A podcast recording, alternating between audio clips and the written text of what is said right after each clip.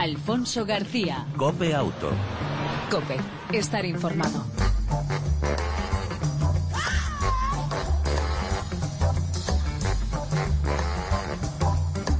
Hola, ¿qué tal? ¿Cómo estás? Bienvenido una semana más a este tiempo de radio dedicado al mundo del motor, tanto en las dos como en las cuatro ruedas.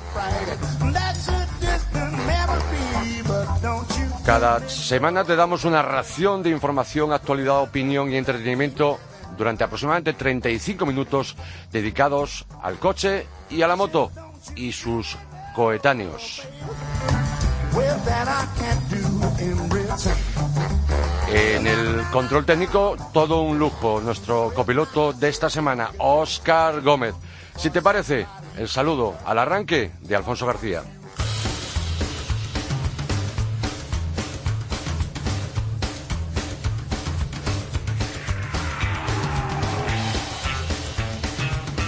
Arrancamos con noticias. Eh, por ejemplo, una, uno de cada tres españoles eh, no realiza las revisiones del vehículo señaladas por su fabricante o el fabricante, en este caso, de su vehículo, según un sondeo elaborado por acierto.com para comprobar el nivel de atención que los españoles prestan a sus vehículos en términos generales y sobre todo antes de realizar eh, trayectos en periodo de vacaciones.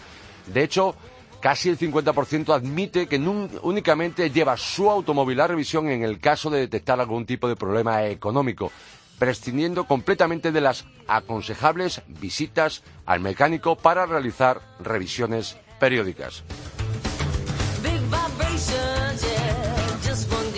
Los conductores españoles eh, perdieron una media de 18 horas, casi nada, en atascos en 2015, una hora más que en 2014 es un estudio realizado por el proveedor de inteligencia y servicios para coches conectados INRIX. Eh, según la compañía, el aumento de gasto por parte de los consumidores impulsó el crecimiento económico, la bajada de los precios de combustible y una mayor demanda de desplazamientos por carretera, lo que a su vez explica el segundo aumento anual en los niveles de tráfico en nuestro país. Por ciudades, Barcelona está a la lista de las ciudades más congestionadas de España después de que los conductores perdieran una media de 28 horas en eh, congestiones de tráfico durante el pasado año. Por su parte, la capital de España, a pesar de, de reducir su tráfico en 2015, sigue siendo la ciudad más congestionada del país. SEAT, la marca española, eh, y hoy en concreto, eh, ha anunciado su presidente, Luca De Meo, ha anunciado, repito, que la compañía lanzará el próximo año 2017 un hermano pequeño del SEAT Ateca. Eh, su primer sub, su primer todo camino que se pondrá a la venta este verano y avanzado que se fabricará en Martorell. Lo ha anunciado en la rueda de prensa de presentación de los resultados de 2015 de la compañía que ha vuelto a registrar después de ocho años ganancias, repito, después de ocho años ganancias en los últimos años, obviamente, unas pérdidas bastante mm, importantes para la marca de Martorell. Seguimos con noticias y eh, antes de ir con nuestra primera entrevista y hablar de educación vial, decirte que los sistemas Eco Driving eh, reducen hasta un 6% el uso total de la energía, según los primeros resultados del proyecto Eco Driver, financiado por la Unión Europea, con el fin de reducir las emisiones de dióxido de carbono y el consumo de combustible en carretera, según eh, ha recogido Tonton Telematic. Según la empresa, es un eh, buen primer paso hacia el depósito, perdón, hacia el objetivo de reducir el uso eh, total de energía en un 20% que podría traducirse en grandes ahorros para los conductores. El estudio concluye que los sistemas han tenido un impacto positivo en la velocidad y en los tiempos de aceleración y desaceleración, lo que podría llevar a reducir la tasa de accidentes de tráfico graves en nuestras carreteras.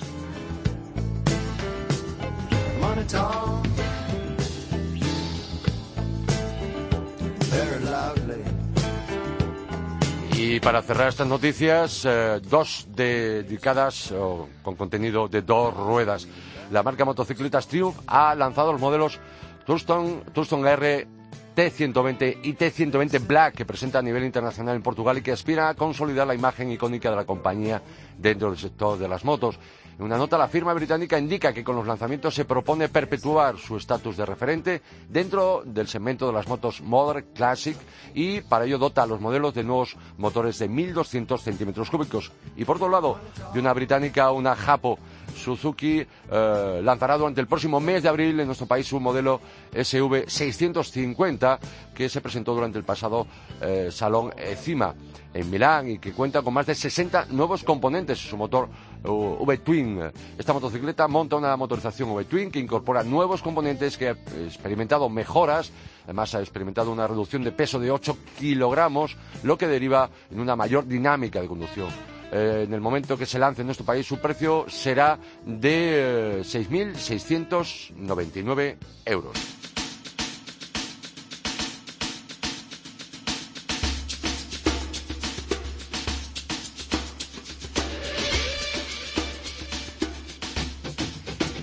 En lo que va de año, la cifra de siniestralidad ha vuelto a repuntar en nuestro país. Aumentan los accidentes y pensando en los futuros eh, conductores, queremos hablar de educación vial. ¿Con quién? ¿Lo conocéis? Pues con don Mario Arnaldo, el que más sabe, el viejo rockero. Don Mario, buenas tardes, bienvenido a Cope Auto, ¿cómo estás? Pues encantado de estar una semana más con todos los amigos de Copiauto y contigo, Alfonso. Gracias, Mario. Eh, entremos en materia y con rapidez para aprovechar el tiempo, Mario. ¿La educación vial en las aulas sigue siendo en nuestro país una asignatura pendiente? Sin duda, sin duda, a pesar de los esfuerzos, a pesar de algunas iniciativas de policías locales, de algunas organizaciones en divulgar esta materia en los colegios, lo cierto es que todavía no tenemos una educación vial certificada y algo que nosotros desde hace más de 25 años queremos que se implante en España y es que eh, precisamente eh, se mm, considere la educación y la formación vial no como algo que se adquiere en el momento de ir a obtener el carnet de conducir, sino como un proceso continuo que empieza eh, que se debe mantener durante toda la vida y que empieza desde niños para desenvolvernos primero como peatones o como ciclistas, que es el estado natural que vamos a tener, para después acceder a los vehículos o motor y la posterior formación como profesionales o como usuarios conforme vamos cumpliendo años. Según automovilistas europeos asociados, ¿cómo creéis que debe ser el modelo de educación vial y formación en, en las escuelas, en las aulas? Pues fíjate, el modelo que nosotros aspiramos es el, eh, por copiar, y algo que ya existe y que está funcionando con éxito, es el modelo francés. Algo que eh, está inmerso dentro del currículum desde la más tierna infancia, como digo, desde el parvulario, y que se va incorporando y se va midiendo eh, precisamente en, y con en, lo que nosotros llamamos la cartilla de la educación vial, a modo de la cartilla escolar. Y que fíjate, es un, es un modelo de formación transversal en el que desde en todos los, en todas las asignaturas eh, se van incorporando, pues desde la, fíjate, para medir, por ejemplo, las distancias de seguridad en la materia de física o en la expresión corporal o en la educación, eh, en el lenguaje del aprendizaje para saber mm, eh, el aprendizaje para descubrir el mundo. Es decir, es una materia que está perfectamente medida y que además se evalúa por los profesores. ¿no? Eso es el modelo y así lo hicimos saber en, en una reunión que se celebró en la Comisión, en la sede de la Comisión Europea aquí en Madrid, precisamente eh, para eh, reforzar que algo tenemos que hacer, que la educación vial en España es una asignatura pendiente y que por eso creemos que es oportuno volver a intentar este tema cuando en el plan de seguridad vial hacia el año 2020 que tiene la Comisión Europea precisamente establece como objetivo estratégico número uno la mejora de la educación y la formación de los usuarios de la carretera. Mario, ¿qué se hace y de qué forma se hace la educación vial? Has comentado el caso de Francia, pero ¿cómo se hace, qué se hace eh, a esos efectos de educación vial a los más pequeños en el resto de los países del entorno europeo? Pues es... Eh, ¿Se hace algo o, están, pasan, están parecidos a nosotros? No, eh, se hace algo, pero también con una, con, con una aplicación eh, muy desigual.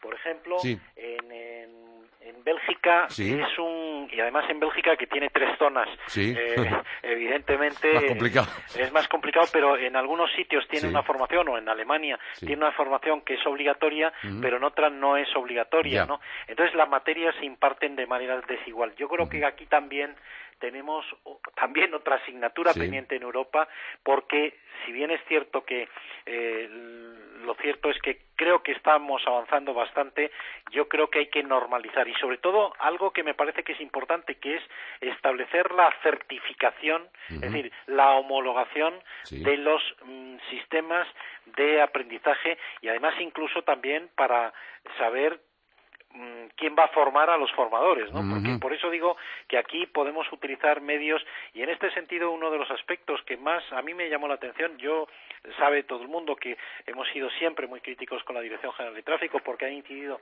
en el tema de las multas, pero hay un aspecto que tiene la Dirección General de Tráfico que es fantástico y que es muy poco conocido y es toda la documentación, todos eh, los medios y la pedagogía y los sistemas de, de enseñanza que tienen que es fantástico. Yo desde hace mucho tiempo y los técnicos que tienen, había unos funcionarios que eran fantásticos en materia de formación y de educación vial. Entiendo.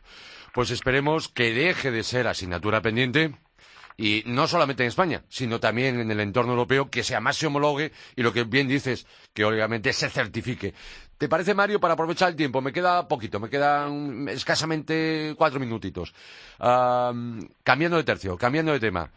Eh, un año más, en Automovilistas Europeos Asociados lo habéis analizado. Se ha abierto el plazo para abonar el impuesto vehículo de tracción mecánica, lo que los mayores, como tú y yo, llamamos antes el numerito del ayuntamiento. Cada año genera más de 2.000 millones de euros, ¿no?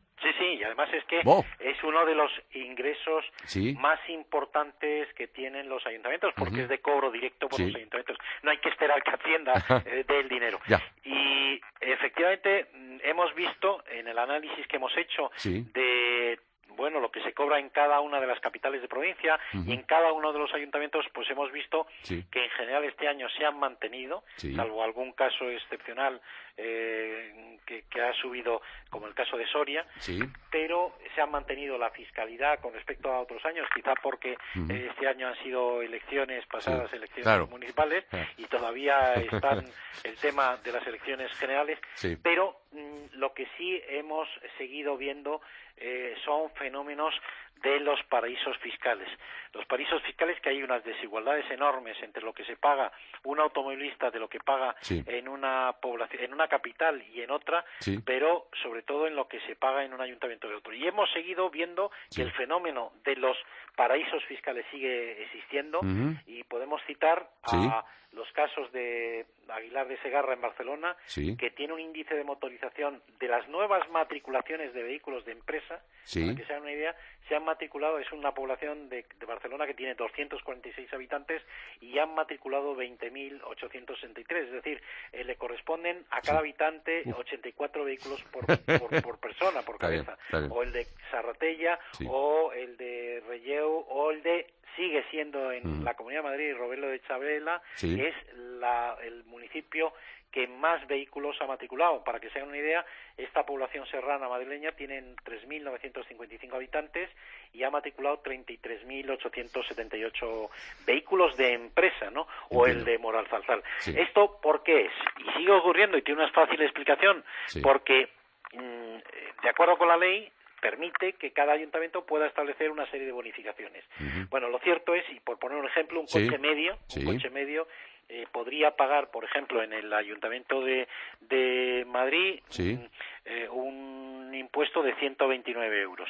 En el Ayuntamiento de Robledo de Chabela, por ejemplo, este mismo vehículo pagaría 17,99. ¿Eso qué significa? Que un ayuntamiento con esos vehículos que ha matriculado, coches de empresas, solo nuevas matriculaciones, no la que eh, ya tiene el parque de otros años. Bueno, pues 33.000 vehículos que se matricularon este año pasado supondría 17,99 un ingreso para el ayuntamiento de 609.000 euros, que es importante. Pero es que para el ahorro, para la empresa, el, director de esa empresa, que normalmente suelen ser grandes flotas o empresas de renting o de alquiler de coches, pues le supone tendría que haber pagado, por ejemplo, en Madrid, si estuviera domiciliada esa empresa en Madrid, 4.370.000. Es decir, ese eh, el domiciliarlos fiscalmente en Robledo de Chabela o domiciliarlo en Madrid supone para esa empresa, que ha matriculado 33.000 vehículos, mm. un ahorro de 3.700.000 euros. Yo creo que tiene ganado el sueldo, ¿no? ya, ya, lo creo, ya lo creo. Eh, eh, Mario, eh, con las motos ocurre más de lo mismo. Sí, sí, con las motos ocurre exactamente lo mismo, hay diferencias. Eh, por ejemplo, en una motocicleta de 600 centímetros cúbicos, para que se den una idea, por coger, comparar capitales de provincia, en Melilla paga 15, 15 euros. Sin embargo, en San Sebastián, ese mismo vehículo, en Donostia, paga 74, 74. Qué barbaridad, qué barbaridad. Y luego ya nos centramos en los detalles también de las eh, de los eh, escalados, por así decirlo, en cuanto a, las, a los eh, caballos eh, fiscales. También hay, yo veo, veo, diferencias, los datos que tengo puestos aquí de automovilistas europeos asociados, los datos son realmente tremendos. Es decir, no, no, en mi caso no entiendo, no, no, me, no entiendo la justificación. No, no, es que no la tiene. No la tiene. Fíjate que son saltos de tramo que por un, que por un, una décima pasa, por ejemplo, un coche de tipo medio eh, pasa de 8 a 12 caballos, el, en Madrid, por ejemplo, pagaría 59 euros, pero si ese coche, en lugar de tener ya 11,99, tiene 12, es decir, pasa una décima más, paga ese mismo coche, eh, paga 129. De 59 a 129 es el siguiente salto.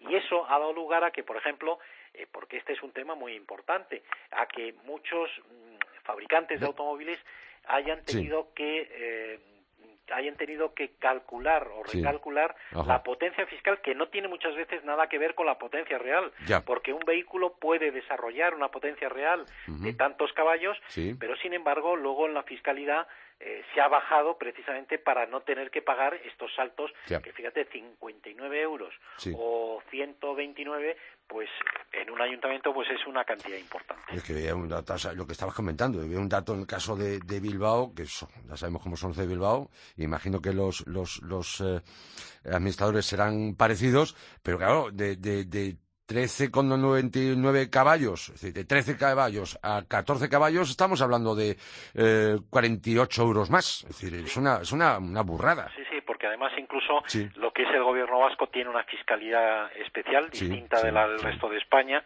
y pues tienen y han establecido, aunque utilizan parámetros parecidos, pero es, es una burrada. Yo creo que es mm, habrá que buscar otra fiscalidad, habrá que buscar otros modelos de fiscalidad porque ya la clasificación eh, tradicional de, los, de la potencia fiscal no tiene nada que ver, no tiene nada que ver, no tiene ninguna y tampoco tienen que ver las, las eh, deducciones o las exenciones que se dan en base a la menor emisión de contaminantes de un vehículo. Para que se hagan una idea, por ejemplo, muchos de los ayuntamientos otorgan eh, exenciones o bonificaciones de hasta el 75% simplemente porque el vehículo tenga catalizador, pero es que ya lo tienen todos los coches, ¿no? Y eso pues no tiene nada que ver. Yo creo que esto es más bien algo para atraer y muchas veces se ha convertido el tema del impuesto de vehículos, por el ejemplo que me había puesto, para atraer, para captar como clientes a los contribuyentes. Pero hay otros ayuntamientos que, están perdiendo clientela, evidentemente, porque está produciéndose un exo. Es verdad que esto no se produce en el particular, porque para el particular mm. domiciliarse o establecer un domicilio fiscal en otro municipio es más complicado pero para una empresa montar una sucursal en un cajón de un ayuntamiento le es muy sencillo. ¿eh? Exactamente.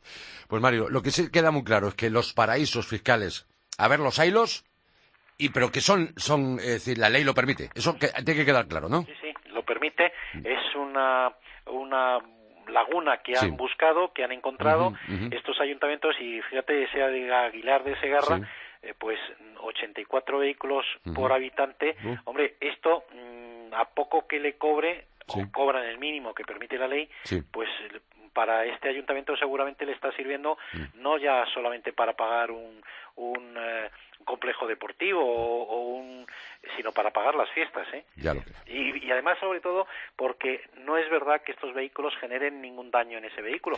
Es que los vehículos ni siquiera están matriculados en un cajón, pero pero es que ni siquiera conocen el municipio. Tú piensas, por ejemplo, el que conozca Robledo de Chabela, que es un municipio serrano precioso de la Comunidad de Madrid, hombre, piensa que estuvieran circulando 33.000 vehículos que se han matriculado este año. Es que no mm. habría ni policía local ni aparcamientos suficientes para poner en línea. Es que no caben en el pueblo, vamos. Está claro. Don Mario Arnaldo, eh, presidente de Automovilistas Europeos Asociados. Gracias por atender la llamada, Copiato, y por ponernos de nuevo al día y sacarnos siempre de, esas dudas. Pues para nosotros es un placer, eh, Alfonso, estar una semana más con todos los amigos de Cope Auto y contigo. Hasta la próxima, un abrazo. Un cordial saludo. Alfonso García. Cope Auto. Cope, estar informado.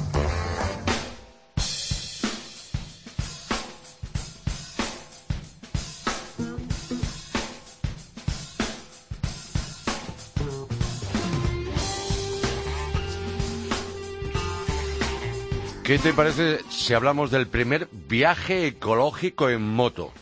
Y lo vamos a hacer con alguien que hace ahora, fíjate, va a hacer cuatro años, me acuerdo un 3 de mayo de 2012, en este programa, eh, Copiauto, eh, en los arranques, por así decirlo, hablamos con la primera española en dar la vuelta al mundo en moto. Ella es una buena amiga, buena compañera, es periodista y es Alicia Sornosa. Alicia, que está en Bombay, la India. Buenas noches, tardes. Alicia. Hola, Alfonso. Aquí buenas noches, allí buenas tardes. Efectivamente, son... Con cuatro horas de adelanto. Exactamente. A ver, Alicia, eh, tú está claro que te aburres en casa. Entonces, eh, no te... Eh, no paras, no paras. eres de culo inquieto, como diría mi abuela, y con perdón. estás recién aterrizada en Bombay para dar la vuelta a la India en el primer viaje ecológico en moto. ¿No lo puedes explicar? Sí, pues mira, eh, voy a hacer un viaje muy bonito que va a ser desde Bombay hasta el sur de la India, hasta Kochi, de allí voy a subir a, Chennai, de Chennai a Calcuta, de Calcuta a Darjeeling, de ahí voy a llegar a Kathmandú y luego después de atravesar eh, Nepal voy a volver otra vez a, hacia Delhi y Delhi y Bombay. Pero lo más bonito del viaje es primero que va a ser un, viaje de Asia emisiones cero, es decir, que la, vamos a calcular la huella de CO2 y después vamos a plantar tantos árboles como sean necesarios para eliminar esta huella de CO2 que, que ha emitido tanto el, el, avión que he cogido, como la moto, como el tren, que también voy a meter la moto en un tren, en un tramo, a, la atmósfera. Un viaje que va a durar tres meses a bordo de una Ducati Scrambler Urban Enduro, ¿no? Eso es, voy a ir con mi Urban Enduro y va a durar tres meses. Empiezo, el domingo ya rumbo a Goa y lo bueno de todo esto es que eh, voy a ir recaudando fondos para para los niños, para un orfanato de Nepal que lleva la ONG eh, Petit Mon. ¿Y cómo lo voy a hacer? Pues a través de mi página web, hay un, una, una teclita donde podéis donar eh, y, a través de un crowdfunding pues eh, vas poniendo de 5 euros en adelante, entrando en varios niveles, tierra, agua, aire y fuego, dependiendo de la cantidad de dinero que pongas, y además vas a ser el dueño de uno de esos árboles que vamos a plantar eh, cuando regrese, cuando sea la, época de plantarlo, y para borrar la huella de CO2. Eh, cuando lo hagamos, cada árbol va a ir con una cinta con el nombre de cada persona que ha, participado en este proyecto y además vamos a enviar las coordenadas GPS para que puedas ver por Google Earth dónde está tu árbol y cómo está creciendo, o para que vayas a verlo o para que se lo regales a alguien. Esta aventura, solidaridad, más ecología, va a comenzar junto a ti con un grupo de seis riders, ¿no? Sí, del el domingo, del domingo a domingo, desde Bombay hasta Goa, voy a ir con un grupo de, de, pilotos, de riders, de gente normal que me ha querido acompañar en esta primera parte. Y bueno, luego lo vamos a pasar bomba, vamos a hacer un concurso de fotos. Y ellos van a disfrutar no de la Ducati Scrambler, que es la que llevo yo, sino de la Royal Enfield, que es la moto típica de aquí de la India. Entiendo. Oye, Alicia, a todo esto, eh, ¿quién te echa una manita? Porque para una aventura como esta no creo que sea barata. La anterior, obviamente, las anteriores y la del año 2012, obviamente fue también baratita. Digo, pero eh, eh, eh, ¿quién te echa, quién son aquellos partners, aquellos colaboradores, aquellos patrocinadores que quisieras desde aquí recordar? Pues mira, está muy bien que me lo preguntes porque la verdad que sin ellos no se podría hacer nada de esto. Pues para empezar, Tu Energy. Tu Energy, TW Energy, acabado en Y, es la empresa que se encarga de todos los temas de ecología y medio ambiente de la de, de la eléctrica Endesa. Y ellos, además de, de echarme una mano, a cambio de unos reportajes que le voy a hacer, que aquí nadie regala nada, van a doblar la cantidad hasta 3.000 euros de lo que consiga recaudar. O sea, que, que me, me, van a ayudar a mí, pero también van a ayudar a, estos niños del orfanato del Sano Sansar de, de Katmandú. eh, hay otras marcas como Generali, que es la que me hace el seguro del viaje, eh, Ducati que pone la moto aquí en India, no hace falta que viaje con ella desde España. y, y, bueno, otras marcas como Midland, que son marcas de, de marcas de, de cámaras de acción de esas chiquititas, sí. eh, que además pone una de las cámaras para, para sortear entre la gente que, que ponga algo de dinero para este orfanato de Katmandú, igual que, que lo hace Detector, que es una empresa de que tiene, tiene, un sistema por GPS de detección de, de vehículos antirrobo, con un contrato de un año que también vamos a sortear entre todos los que los que donen algo a partir de 5 euros eh, un, un detector. Esas son las marcas que más o menos me están echando así una mano. Bueno, no está mal. Eh, eh Alicia, eh, recordemos la página donde además se te puede seguir y donde se puede ayudar y donde se puede ser solidario. Bueno, pues además de mis redes sociales como Facebook, Twitter y Instagram, en aliciasornosa.com. Allí, en esa página, se va a centralizar a partir del domingo todo lo que yo haga. Se va a poner un post semanal, va a tener enlace a otras páginas web donde también publico otras cosas que, que no son solo la moto, ¿no? Que pueden ser los paisajes, las comidas, eh, la gente, curiosidades del viaje y desde allí va a, ser, va a estar todo centralizado y se va a poder seguir el viaje y se va a poder donar, que es lo más importante. Bien. Alicia, eh, vamos a seguir eh, tu periplo, esta vuelta a la India, esta, este primer viaje ecológico en moto en esa zona tan maravillosa entre Bombay y a lo largo de toda la India y hasta Goa. Eh, el próximo mes te damos una llamadita y nos cuentas alguna curiosidad, detalles, cómo va cómo va este, este tu viaje eh, por eh, la India. Por cierto, una curiosidad. Eh, me imagino de fresquito, ¿no? Ahí en Bombay. sí, estamos abajo cero. Hace un calor y una humedad tremendo. que es tremendo. Ya salió con saliste ayer con fresquito de Madrid, claro. Bueno, claro, en Madrid está haciendo fresco en toda España y, ha sido llegar aquí y el calor. Eso es una de las cosas que hacen que esto sea un desafío, ¿no? Porque no es un viaje fácil y simple de ir en moto disfrutando. Vamos, vamos a pasar calor, voy a pasar mucho calor y es una de las cosas que hay que superar en los viajes en moto, ¿no? Entonces, bueno, todo tiene su intríngulis y todo tiene su bueno, su, pequeño desafío, ¿no? Que, que, hay que hacer. No es todo tan fácil. Si no, no tendría tanta gracia. Ya lo creo. Pues gracias por atender la llamada de Copeauto, Copemoto. Alicia, te deseamos lo mejor, por supuesto, y sobre todo, además, que disfrutes. Que sé que pues lo haces. Sí. ¿eh? Sí que lo voy a hacer, sí que lo voy a hacer. Un abrazo a todos los que están escuchando el programa y, a ti, por supuesto, Alfonso. Y dentro de unas, unas semanas nos, nos cuentas cómo va este viaje por, por la India. Estaré encantada de hacerla, claro que sí. Un abrazo muy fuerte, cuídate. Un abrazo, adiós. Ahí estaba Alicia Sornosa en directo desde, desde la India.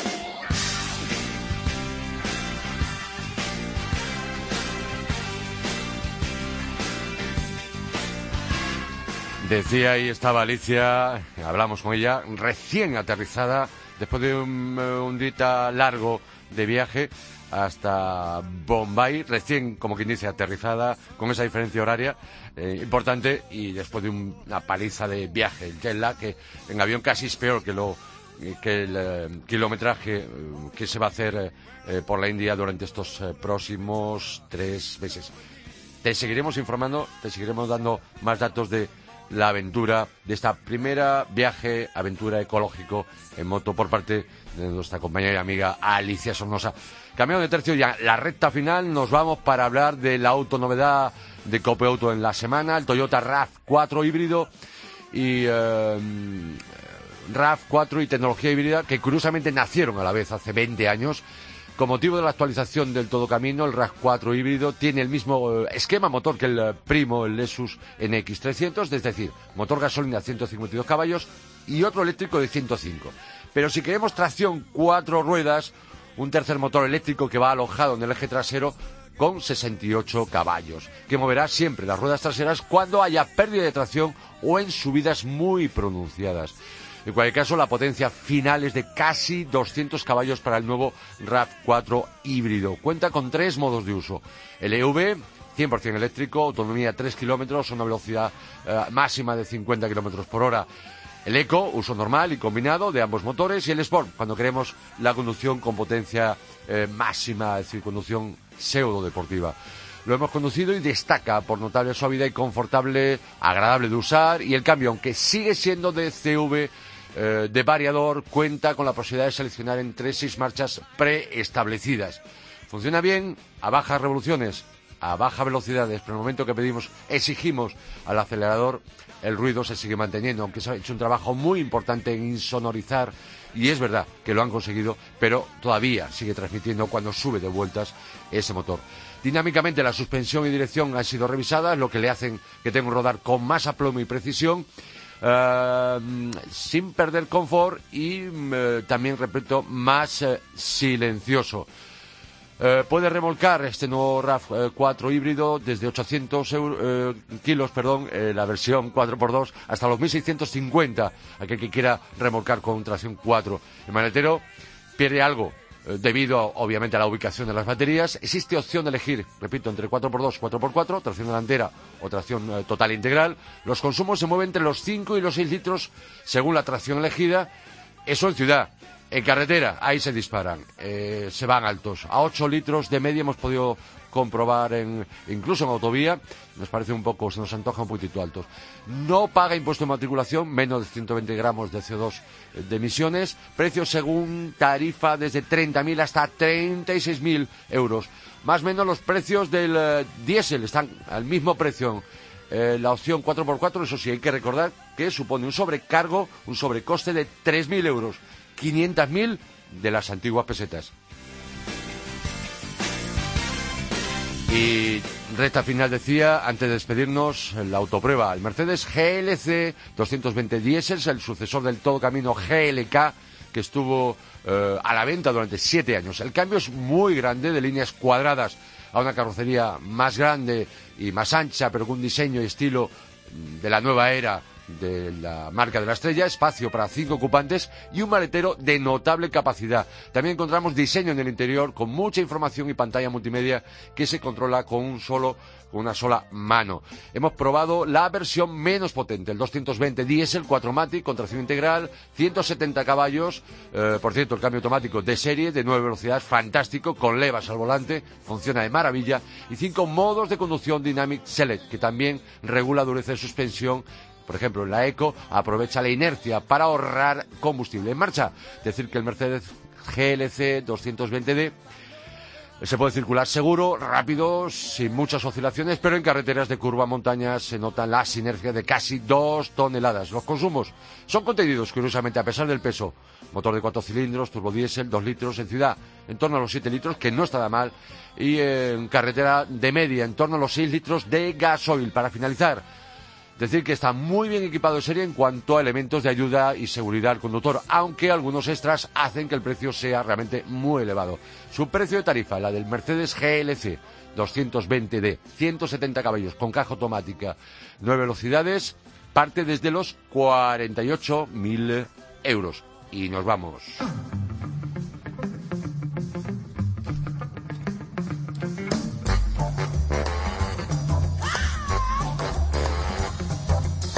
En el control técnico, nuestro copiloto de lujo hoy, Óscar Gómez, eh, Gómez, perdón, todo un eh, placer. Ya sabes, te esperamos en la próxima entrega de Copiauto y mientras tanto, si puedes, disfruta de tu vehículo y de los tuyos. Y si además tienes Semana Santa, acuérdate de repostar. Ya, no lo deje para la operación salida, porque ya verás como aquí suben los precios y de qué forma tanto el litro de gasolina como el de gasoil. Pásalo bien, chao, un saludo de Alfonso García. Well, that I can't do in return. Now, now, now, now. Well, now, Savior, for somebody you can trust. Cause once you hand it over, you know you won't see me so don't you do me no baby. Yeah, just you let me live in line. I said, don't you